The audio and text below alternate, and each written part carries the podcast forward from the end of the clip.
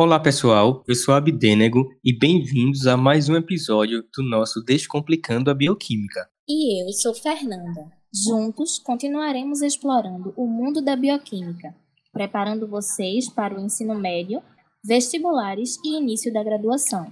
Hoje vamos conversar um pouco sobre um, uma biomolécula muito importante, utilizada no nosso dia a dia nas mais diversas formas. É mesmo.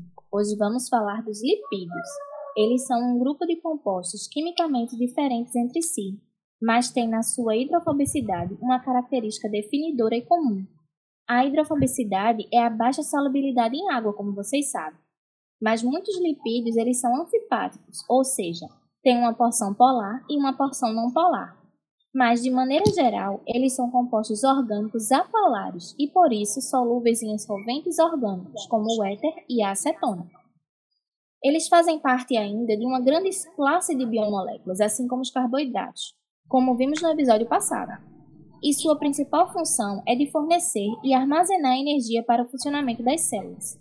Além disso, são constituídos de membrana, percussores de vitaminas e hormônios, cofatores enzimáticos, transportadores de elétrons, pigmentos para absorção de luz, âncoras hidrofóbicas para proteínas, auxiliam na modelagem proteica, na emulsificação do trato digestivo, são mensageiros intercelulares, além de atuarem na proteção de órgãos e entre outras funções. Uma curiosidade sobre essas biomoléculas é que elas agem como isolantes térmicos, pois não conduzem bem o calor.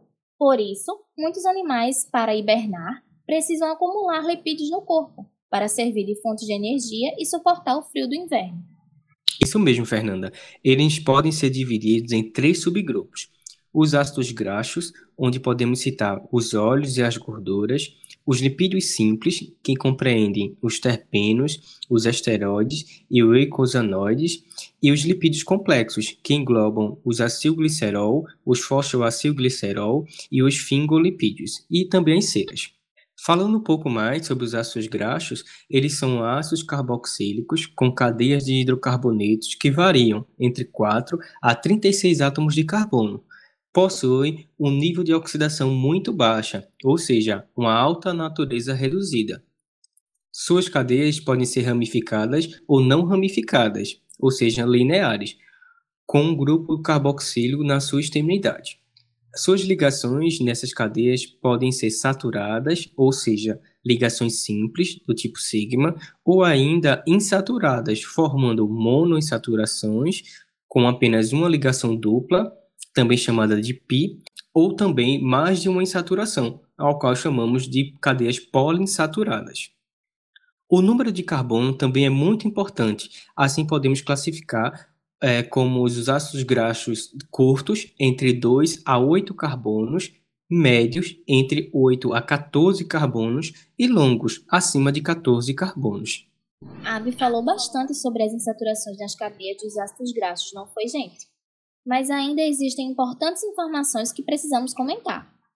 Vocês sabiam que, em temperatura ambiente, uma das características que fazem os óleos serem líquidos e as gorduras serem sólidas é a presença das insaturações?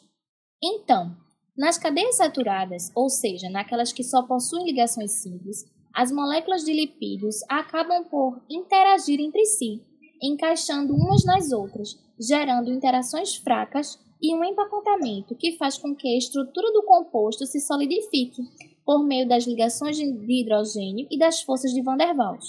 Já nas cadeias insaturadas, elas são, no geral, não lineares, a dupla ligação força uma torção na molécula, que impede o empacotamento dos ácidos graxos, o que causa um impedimento estérico. E como essas interagem menos entre si, acabam ficando mais livres, assim tornando mais fluida a estrutura do composto.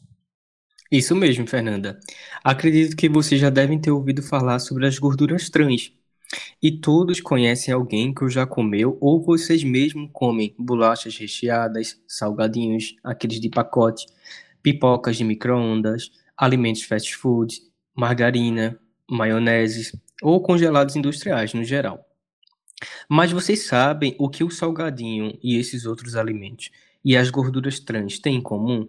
As indústrias aplicam processos químicos que transformam essas moléculas insaturadas com conformações do tipo cis que anteriormente estavam na forma líquida, devido a essa estrutura não linear, em estruturas lineares, mesmo ainda insaturadas, mas agora na forma trans, e assim passam a ser sólidas. Além disso, as moléculas saturadas, devido ao seu empacotamento, têm alto ponto de fusão e de ebulição, e as moléculas insaturadas têm ponto de fusão e de ebulição mais baixos. O óleo é um exemplo de composto com mais ligações insaturadas do que a margarina. Você já reparou que a margarina tem uma diferença da manteiga? Sim, Abi, eu já reparei.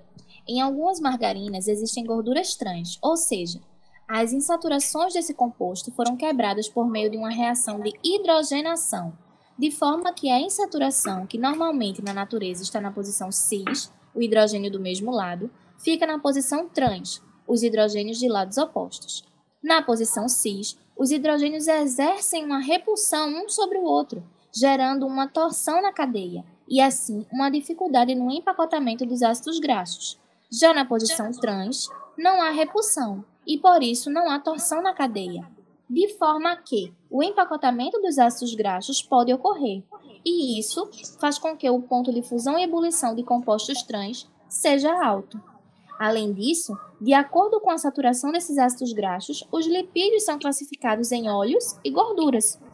Óleos, se o ácido graxo for insaturado, ou seja, se tiver ligações duplas, e gordura se o ácido graxo for saturado, ou seja, se tiver apenas ligações simples.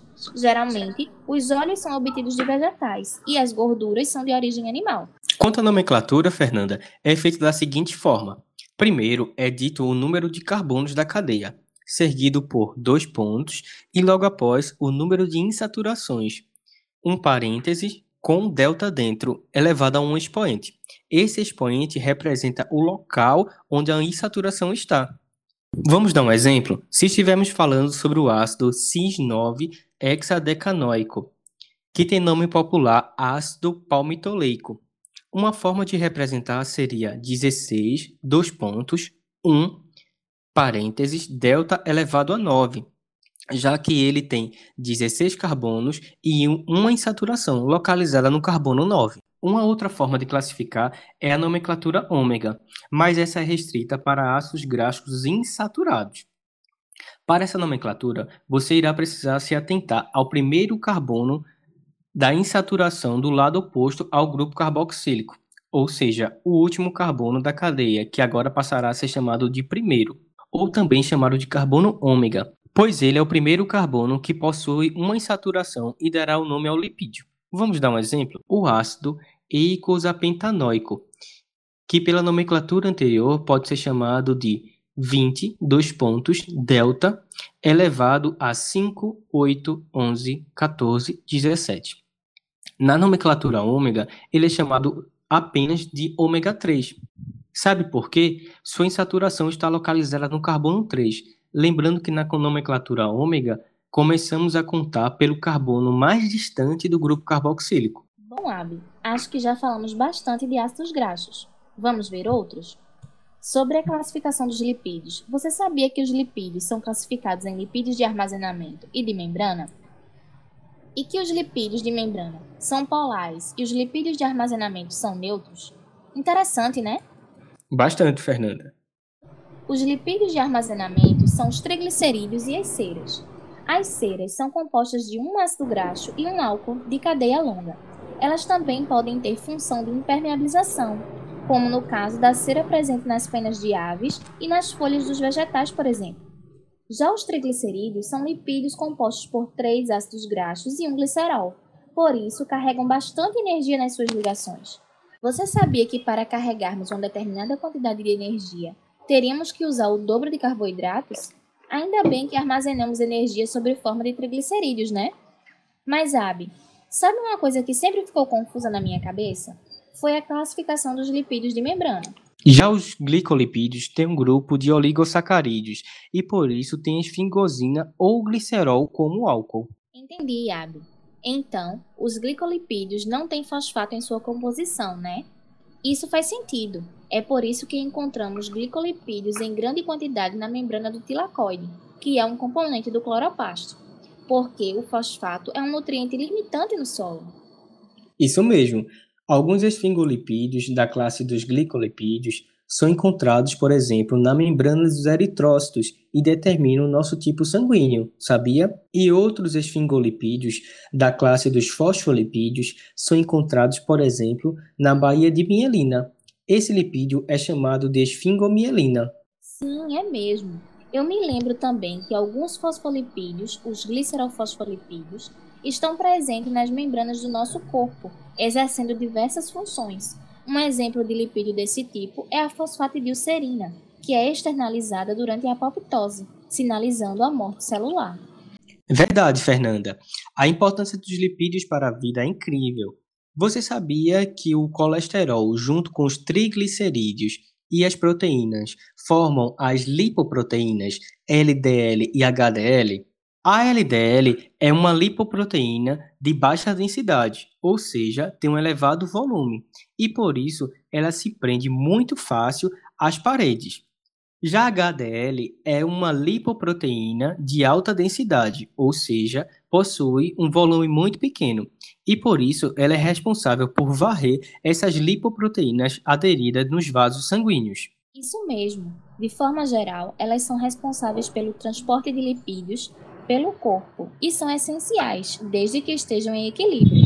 Pois quando o nível de LDL está mais elevado do que o de HDL, ocorre o que chamamos de arteriosclerose, que é a deposição de lipídios sobre o vaso sanguíneo e a fibrose daquela área. E outra importância dos lipídios que não podemos esquecer são as vitaminas lipossolúveis. Elas são derivados lipídicos, como a vitamina A, por exemplo, que é um derivado do, de um carotenoide, o beta-caroteno de forma que a vitamina A vai atuar na resposta dos bastonetes e cones à luz, produzindo um sinal neuronal. Já a vitamina E tem caráter antioxidante, pois destrói os radicais livres, protegendo os lipídios de membrana de um dano oxidativo. E a vitamina K é um importante fator de coagulação, pois sofre oxidação e redução durante o processo de formação do trombo.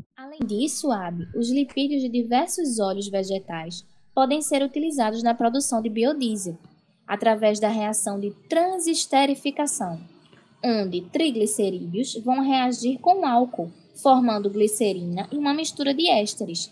Essa mistura é o biodiesel. Isso mesmo. E hoje em dia, diversos fármacos utilizam os lipídios como meio de biodisponibilização do seu princípio ativo. Os lipídios têm a capacidade de se organizar formando micelas, onde as cabeças hidrofóbicas se internalizam, formando um envoltório que protege o princípio ativo e facilita na entrada nas células. Um exemplo bem atual é a vacina para o Covid-19 da Pfizer Nela, uma nanopartícula lipídica entrega o RNA do adenovírus modificado para expressar a proteína spike do coronavírus. Essa estrutura lipídica é então internalizada nas células musculares, que traduzem o RNA viral e processam as proteínas para expressão de antígenos, que vão estimular a produção de anticorpos pelas células imunes. Perfeito, Fernanda. De fato, falar sobre os lipídios é algo muito animador. E confesso que poderíamos passar o dia inteiro falando sobre isso e ainda assim o assunto não acabaria. Isso é verdade, Abi. Mas é assim que finalizamos mais um episódio do nosso programa Bioquímica Descomplicada. Estamos muito felizes por dividir com vocês esse momento e queremos muito agradecer ao nosso grupo, o Bioprote, ao FPE e a todos vocês que estão aqui nos ouvindo. Muito obrigado. Até o próximo episódio.